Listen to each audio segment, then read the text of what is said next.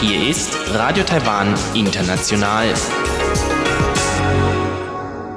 Herzlich willkommen zum halbstündigen deutschsprachigen Programm von Radio Taiwan International an diesem Samstag, den 14. September. Am Mikrofon begrüßt Sie Karina Rother und heute haben wir für Sie Folgendes im Programm. Im Blickpunkt geht es um das Thema Altenpflege in Taiwan und in Reise durch Taiwan nimmt sie Elon Huang mit auf eine Schmetterlingswanderung durch Taipei. Nun zuerst der Blickpunkt.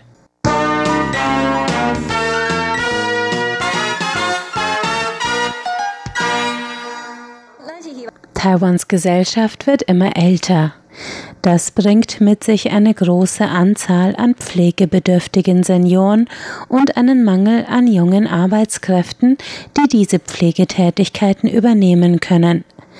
Der kleine Ort Wandan in Pingdong, Südwest-Taiwan, löst dieses Problem mit einer Kooperative, der sogenannten ersten Pingdong Pflegedienst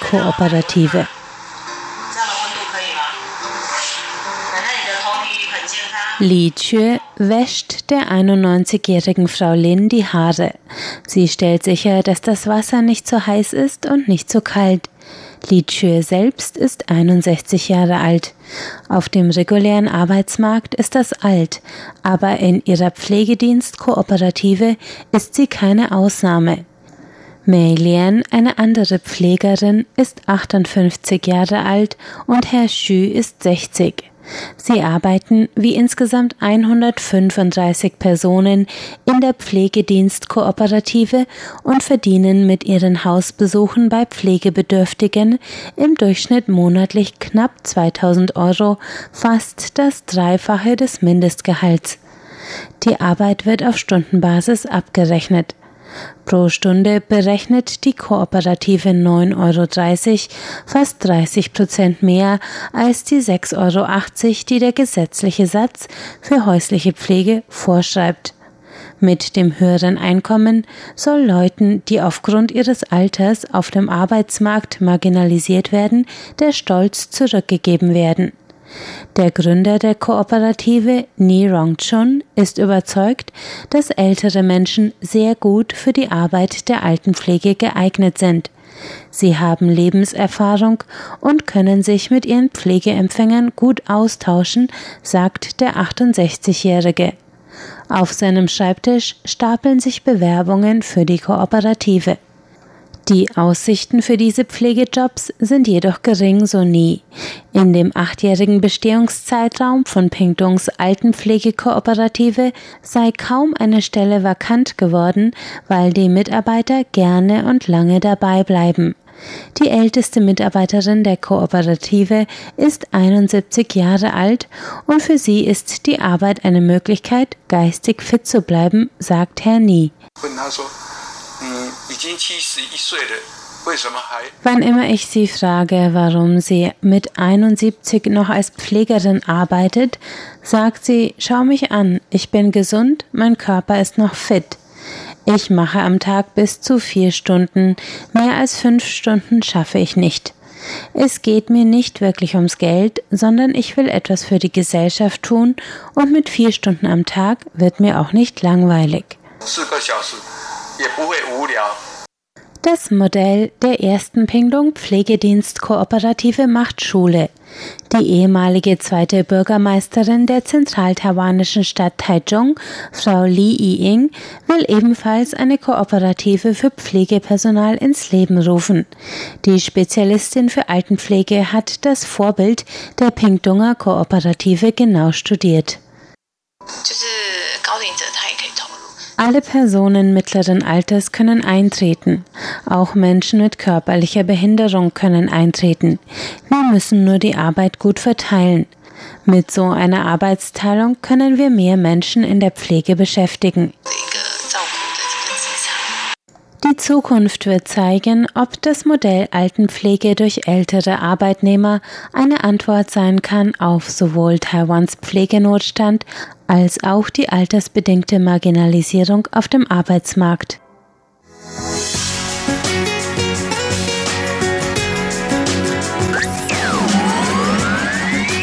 Radio Taiwan, international aus Taipei.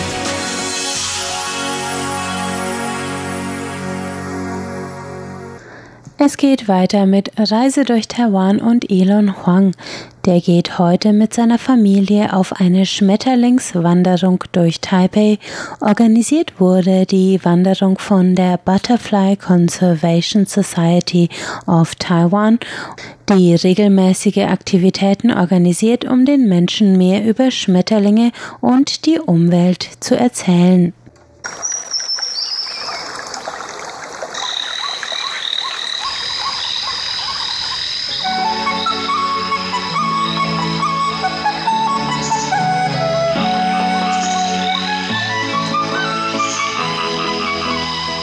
Radio Taiwan International.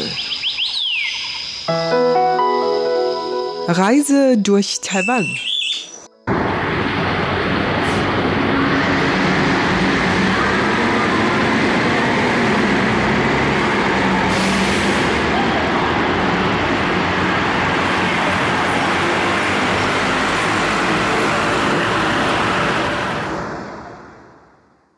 Sonntagmorgen 8.30 Uhr an der Neihu MRT-Station, also im Prinzip mitten in der Großstadt Taipei.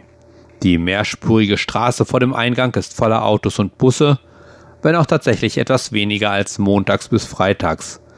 Über einem rauscht die MRT, also die Taipeier Straßenbahn entlang, und um uns herum ist alles mit Gebäuden verschiedensten Alters und Höhe zugebaut.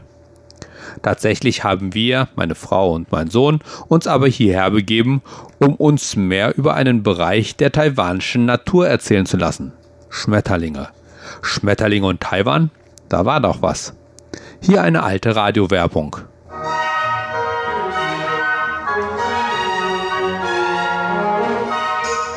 Taiwan ist dank seines warmen Klimas und seiner vielfältigen Topographie die Heimat von über 400 Schmetterlingsarten. Die Wald- und Flussgebiete der Insel beherbergen sowohl häufig vorkommende als auch seltene Schmetterlinge. Zu den ungewöhnlicheren Arten gehört der sogenannte Vogelschwingenschmetterling, bekannt durch seine glänzenden perlfarbigen Flügel. Durch seine Größe und seine Gewohnheit zu gleiten scheucht er manchmal sogar kleinere Vögel auf. Bestimmte Gebiete Taiwans sind bekannt für ihre große Schmetterlingspopulation, wie das Tal der gelben Schmetterlinge oder das Tal der violetten Schmetterlinge in Südtaiwan. Die Taiwaner sind stolz auf das große Schmetterlingsvorkommen und nennen ihr Land deshalb auch das Königreich der Schmetterlinge.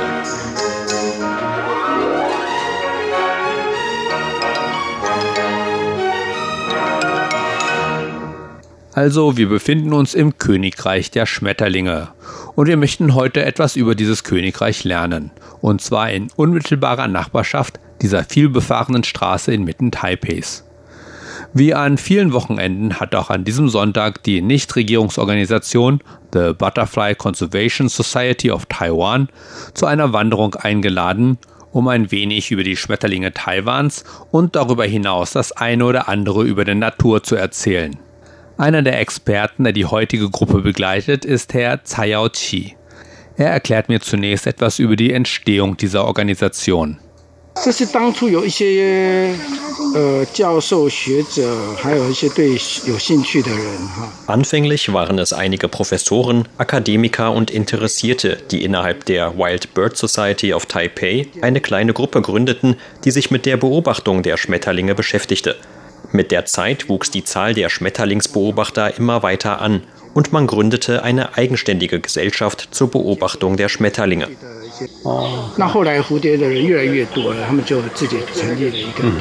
Zu der Frage, warum er bei dieser Organisation mitmacht und ehrenamtlich derartige Gruppen leitet, sagt Herr Tsai.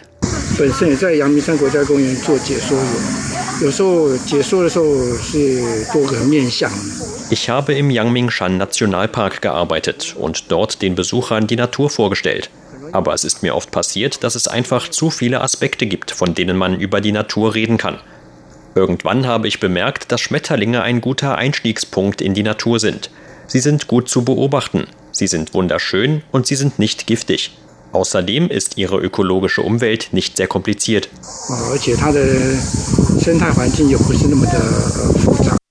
Nicht giftig ist tatsächlich ein guter Punkt. Es gibt hier auch faszinierende Spinnen und Schlangen. Doch ist es nicht ratsam, diesen zu nahe zu kommen. Darauf komme ich gleich nochmal zu sprechen. Übrigens macht man nicht einfach bei der Organisation mit und führt dann beliebig Gruppen am Sonntag, um ihnen eins vom Schmetterling zu erzählen, sondern man muss sich auch gut darauf vorbereiten. Wie Herr Zei sagt, hat er sich etwa zwei Jahre lang innerhalb der Gruppe vorbereitet, ehe er anfing, als Tourguide bei diesen Wanderungen tätig zu sein. Dann geht es aber los. Tatsächlich haben sich etwa 25 bis 30 Interessierte eingefunden, die unter der Leitung von Yao Chi und seiner Frau Jiang Sulan weg von dem Trubel der Großstadt in wenigen Minuten in die Natur wollen. Doch wir kommen zunächst nicht weit, denn nach ein paar Minuten halten wir vor einem Autotunnel, der durch einen Berg führt. Aber zum einen zeigt dieser Tunnel ein wenig den Verlauf der MRT-Linie in diesem Stadtteil und auch gewisse Herausforderungen beim Bau dieser Linie. Wie Frau Jiang erklärt, befindet sich hinter diesem Tunnel die MRT-Station Uende. Man hätte also die MRT-Linie auch hier entlang führen können. Doch wie auch an dieser Stelle verlaufen durch oder entlang Neihu mehrere höhere oder niedrigere Berge, die natürliche Hindernisse für die MRT-Linie durch Neihu bilden, da diese ja über Land verläuft. Aber wir erfahren auch das erste über Taiwans Schmetterlinge und wo man sie sogar ganz einfach, noch einfacher als auf unserer heutigen Wanderung findet. Und zwar befindet sich hinter dem Tunnel, also auch mitten in der Stadt, ein etwa 13 Hektar großer Park mit einem großen See. Frau Jiang erklärt,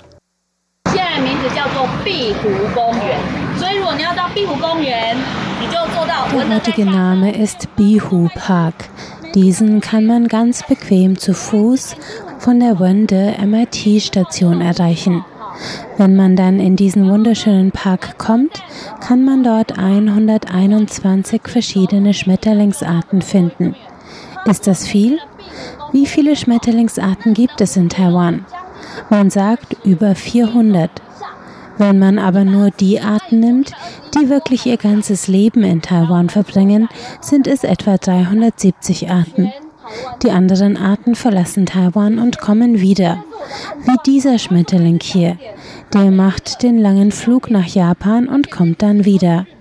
Aber wenn wir von den 370 Arten sprechen, die wirklich ihr ganzes Leben in Taiwan verbringen, dann kann man davon schon ein Drittel in diesem Bihu Park hier in der Nähe finden. Und man muss nicht mit so viel Mühen in die Berge hochwandern, wie wir das heute machen. Wenn man morgens in den Park geht, sieht man überall lauter Schmetterlinge. Wenn du dann Aufzeichnungen darüber machst, welche Schmetterlinge du siehst, kommst du irgendwann auf 121.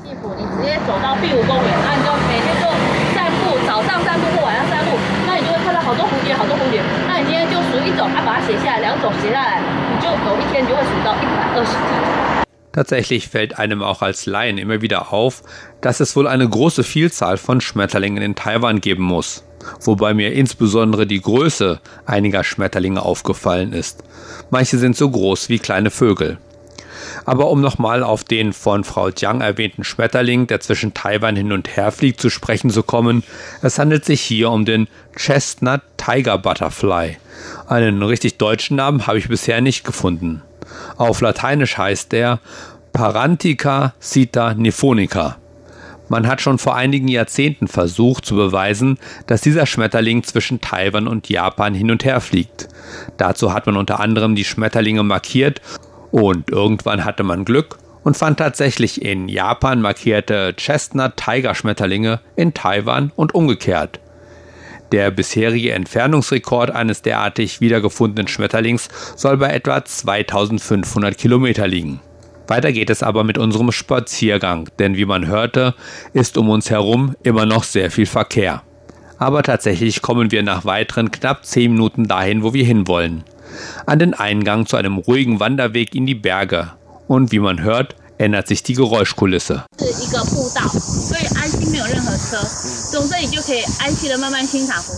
Aber hier ist es ruhiger und sicherer. Ab hier kann man sich risikolos auf die Suche nach Schmetterlingen machen.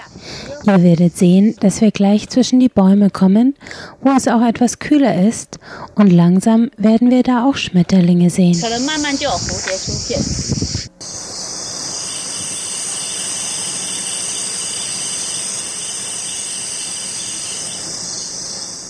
Das Geräusch im Hintergrund ist charakteristisch für Taiwans Wälder im Sommer, beziehungsweise teilweise auch für die Stadt, solange es einige Bäume gibt. Zikaden. Für Leute aus Taiwan, beziehungsweise Leute, die vertraut sind mit Taiwan, ein ganz normales Geräusch. Aber gerade wenn ich durch bewaldete Berge wandere, wo alles etwas dicht oder eng bewaldet und unübersichtlich ist, vielleicht noch ein paar Felsen, die neben mir hochragen, stelle ich mir vor, wie Soldaten der Japaner oder der Niederländer oder auch der Soldaten von Zhengzhenggong nach Taiwan kamen und sich durch die Wälder und Berge schlagen mussten. Man muss sich vorstellen, 35 Grad, 75 Prozent Luftfeuchtigkeit, schmale, dicht bewachsene unübersichtliche Waldpfade, bei denen man nicht weiß, was einem hinter der nächsten Biegung erwartet, und dann der unaufhörliche Gesang der Zikaden. Ich kann mir vorstellen, es war diesen Soldaten wesentlich unheimlicher zumute als den Wanderern heutzutage. Was ein Wandern heutzutage gelegentlich unheimlich macht, sind natürlich mögliche Schlangen, von denen mir aber bisher beim Wandern nur einmal eine über den Weg gelaufen ist. Tatsächlich sind es aber Spinnen, die mir manchmal einen Schrecken einjagen, insbesondere wenn man mal einen Pfad erkundet, den nur selten Menschen benutzen.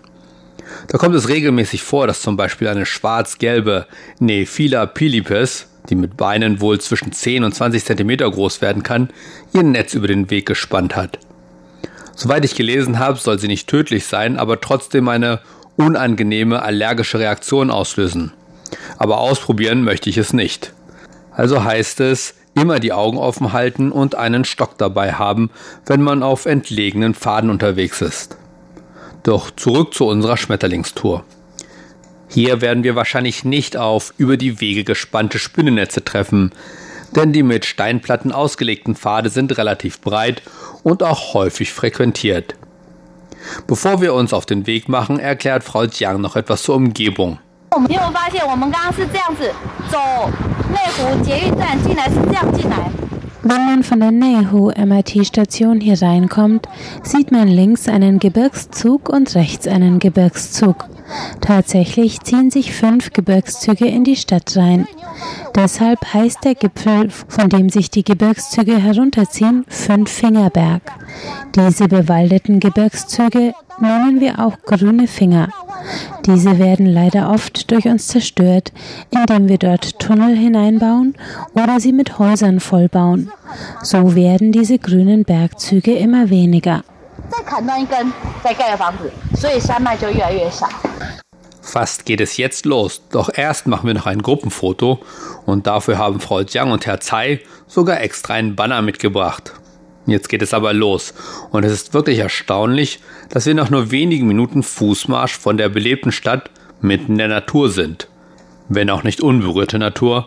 Und tatsächlich sieht man jetzt immer mehr Schmetterlinge. Aber sie sind nicht besonders besucherfreundlich und fliegen unbeirrt umher, sodass man keine Möglichkeit hat, sie sich in Ruhe anzuschauen, geschweige denn zu fotografieren. Doch stellen Herr Tsai und Frau Jiang zwei Instrumente vor, mit denen man Schmetterlinge aus nächster Nähe anschauen kann. Das erste ist, die meisten ahnen es schon, ein Schmetterlingsnetz. Das zweite ist, etwas überraschender, eine durchsichtige, harte CD-Hülle, also eine sogenannte Jewel Case. Herr Tsai erklärt,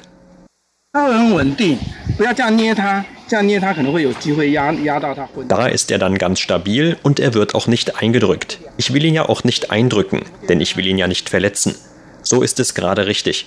So kann ich seine Besonderheiten sehen.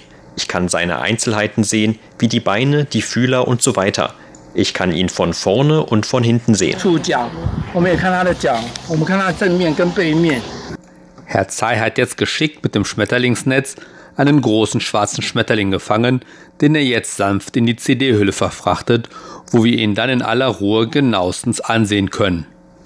Und dieser Schmetterling, dessen Namen ich vergessen habe, unterstreicht, was ich am Anfang über die Größe von Schmetterlingen hier gesagt habe. Seine Flügel reichen von einer Seite der CD-Hülle bis zur anderen Seite. Wie breit ist so eine Hülle? Etwa 12 Zentimeter. Aber welche Überraschung so ein Schmetterling parat haben kann, kann auch durch diese Weise offenbart werden. Frau Jiang hat einen anderen Schmetterling eingefangen.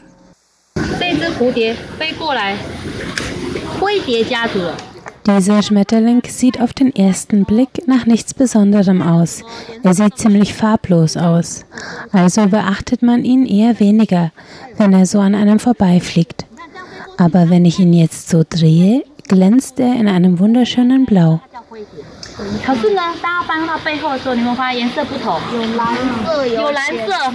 Heutzutage braucht man ja eigentlich kaum noch CDs, da man ja alles, zum Beispiel als MP3-Datei auf dem Computer speichern kann. Da lässt sich doch bestimmt noch die eine oder andere CD-Hülle zu Hause finden, die man fast als nutzlos abgestempelt hätte, jetzt aber doch noch einen ganz neuen Nutzen bekommt. Schauen Sie doch einfach mal nach. Wer sich ganz tief mit Schmetterlingen beschäftigen möchte, kann sich zu Hause natürlich eine eigene Sammlung zusammenstellen. Doch anders als früher, als man vielleicht einfach Schmetterlinge gefangen hat und dann aufgespießt hat, unterstreichen unsere Gruppenleiter, dass man nur tote Schmetterlinge, die man findet, für seine Sammlung nutzen darf. So kann man dann die erwähnten CD-Hüllen auch dazu verwenden, tote Schmetterlinge daran aufzubewahren. Leider ist es dann nicht selten, dass die Schmetterlinge zu Staub zerfallen. Was kann man da tun? Auch dazu wissen die beiden Rat. Eine Möglichkeit ist es, den Schmetterling einfach zu laminieren. Aber das Problem ist dann, dass der Hauptkörper manchmal trotzdem verwesen kann. Das einfachste ist dann, nur die Flügel aufzubewahren oder zu laminieren. Ansonsten kann man auch den ganzen Körper mit Chemikalien präparieren. Eine andere Möglichkeit, Schmetterlinge zu beobachten, ist es, eine Larve mit nach Hause zu nehmen und sie dann zu Hause aufzuziehen. Wichtig aber, nicht aus einem Nationalpark. Laut Gesetz darf man aus den Nationalparks, zum Beispiel der Yangmingshan Nationalpark am Rande Taipehs, nichts der Flora und Fauna, die man dort findet, mit nach Hause nehmen. Hier auf dem Wanderweg zum Jinlong-Tempel am Fuße der Berge um Neihu herum kann man aber ganz legal die Larven einsammeln. Glücklicherweise kann ich meinen Sohn davon abbringen, diesen Vorschlag von Frau Lai sofort wahrzunehmen. Wir sind gerade erst umgezogen und einen vernünftigen Platz für so eine Larve zu finden, ist im derzeitigen Chaos noch etwas schwierig. So geht es dann ohne Larve weiter auf dem Weg zum Tempel, dem Endpunkt unserer heutigen Wanderung. Aber dafür haben die Kinder in der Gruppe die Chance, das Schmetterlingsnetz, das Herr Zei mitgebracht hat, auszuprobieren und fangen auch den einen oder anderen Schmetterling, wobei der Wettkampfgeist der Jungs geweckt wird. Wer schafft es, einen Schmetterling zu fangen? Aber auf dem Weg lernen wir nicht nur etwas über Schmetterlinge. Wenn Herrn Tsai oder Frau Jiang sonst etwas in der Umgebung auffällt, zögern sie nicht, auch dazu eine Erklärung abzugeben. So weist uns Herr Zei auf die Farben der Früchte an den Pflanzen um uns herum hin.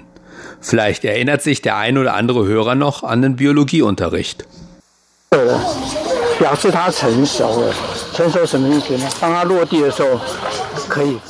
Die Änderung der Farben bedeutet, dass die Frucht reif ist. Reif bedeutet hier, dass der Samen keimen kann, wenn er auf den Boden fällt. Gelb ist wichtig, Rot ist auch eine wichtige Farbe. Sie haben sicher alle schon einmal Tomaten gegessen. Die sind zuerst grün und erst wenn sie reif sind, werden sie rot. Das heißt, dann sind die Samen reif und können keimen. Aber warum ändert sich deshalb die Farbe? Das ist eine Nachricht an die Tiere. Ich bin reif, friss mich. Gelb oder Rot ist für die Vögel eine sehr wichtige Farbe, denn diese Farben können sie vor dem grünen Hintergrund schon von weitem sehen. Wenn sie nur grün sehen, wissen die Vögel, dass es dort kein Futter gibt. Aber durch die Farben Gelb oder Rot zum Beispiel geben die Pflanzen den Vögeln die Nachricht, dass es hier etwas zu futtern gibt. Komm und friss meine Früchte. Wenn die Vögel dann die Frucht gefressen und verdaut haben, scheiden sie den Kern oder die Samen an einem anderen Ort aus. Und die jeweilige Pflanze hat die Chance, sich an einem anderen Ort fortzupflanzen. Das ist ein Dialog zwischen Pflanze und Tier.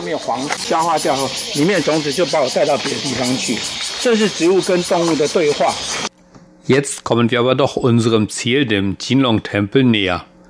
Normalerweise kann man diese Strecke in vielleicht 15 Minuten zurücklegen. Doch wir wollten natürlich die Schmetterlinge und die Natur genießen und erkunden. Und kombiniert mit den vielen interessanten Erklärungen von Herrn Tsai und Frau Jiang haben wir tatsächlich etwa anderthalb Stunden benötigt. Doch die Schönheit der so vielseitigen Umgebung und jetzt der Ausblick von hier oben am Tempel auf die Stadt machen es wert. Wir sind hier noch nicht ganz auf 200 Metern über dem Meeresspiegel, trotzdem ist es eine wunderschöne Aussicht nach unten. Apropos vielseitige Umgebung. Auch dazu noch einmal eine alte Radiowerbung.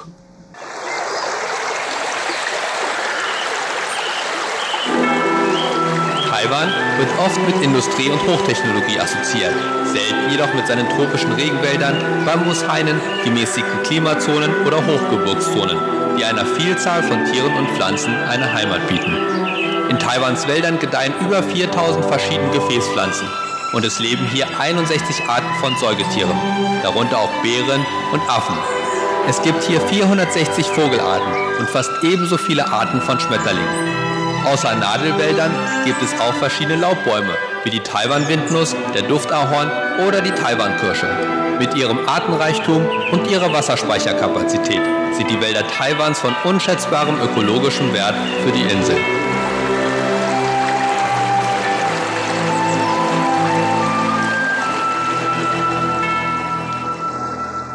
Zum Abschluss unseres Ausflugs wollte ich von Herrn Tsai noch wissen, ob er denkt, dass sich die Einstellung zur Natur in Taiwan über die Jahre hinweg verbessert hat. Wie erwähnt haben Schüler früher oft lebendige Schmetterlinge oder andere Insekten gesammelt und dann für ihre Sammlungen aufgespießt.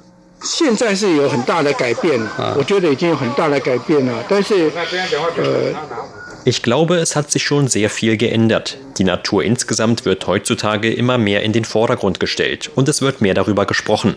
Dazu kommen die NGOs wie unsere, die sich für den Naturschutz einsetzen. So glaube ich, dass die Kinder heutzutage schon eine ganz andere Einstellung zur Natur haben und somit auch uns Erwachsene beeinflussen. Tatsächlich ist dieses Thema den Erwachsenen eher fremd, während es die Schüler sind, die sich mit diesem Thema beschäftigen.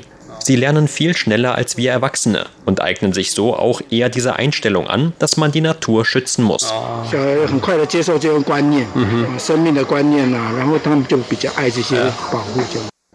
Dann geht es wieder auf den Heimweg, den wir etwas schneller zurücklegen, auch weil es nun bergab geht. Übrigens ist dieser Weg ein Teil eines von der Regierung zertifizierten Wanderwegs von etwas über 60 Kilometer, der am Dahu Park in Neihu beginnt, über die Gebirge führt, die sich durch Nord-Taipei ziehen und dann in Guandu endet. Wenn ich diesen Wanderweg einmal ganz gemeistert haben sollte, werde ich darüber in einer Reisesendung berichten. Noch bin ich erst am Anfang dieses herausfordernden Weges. Das Gute an diesem Wanderweg ist, dass man ihn jederzeit verlassen kann, um eine normale Straße zu suchen und mit einem Bus zurück in die Stadt zu fahren. Doch darüber hoffentlich in der nicht zu fernen Zukunft. Die heutige kleine Wanderung können wir zu Fuß beenden, bei wunderschönem Wetter. Aber es war nicht zu früh, denn kaum sind wir zu Hause, beginnt es zu stürmen und zu schütten. Sie hörten Reise durch Taiwan mit Elon Huang. Nun hören Sie ein kurzes Musikstück von Sängern der Ureinwohnergruppe Bunun.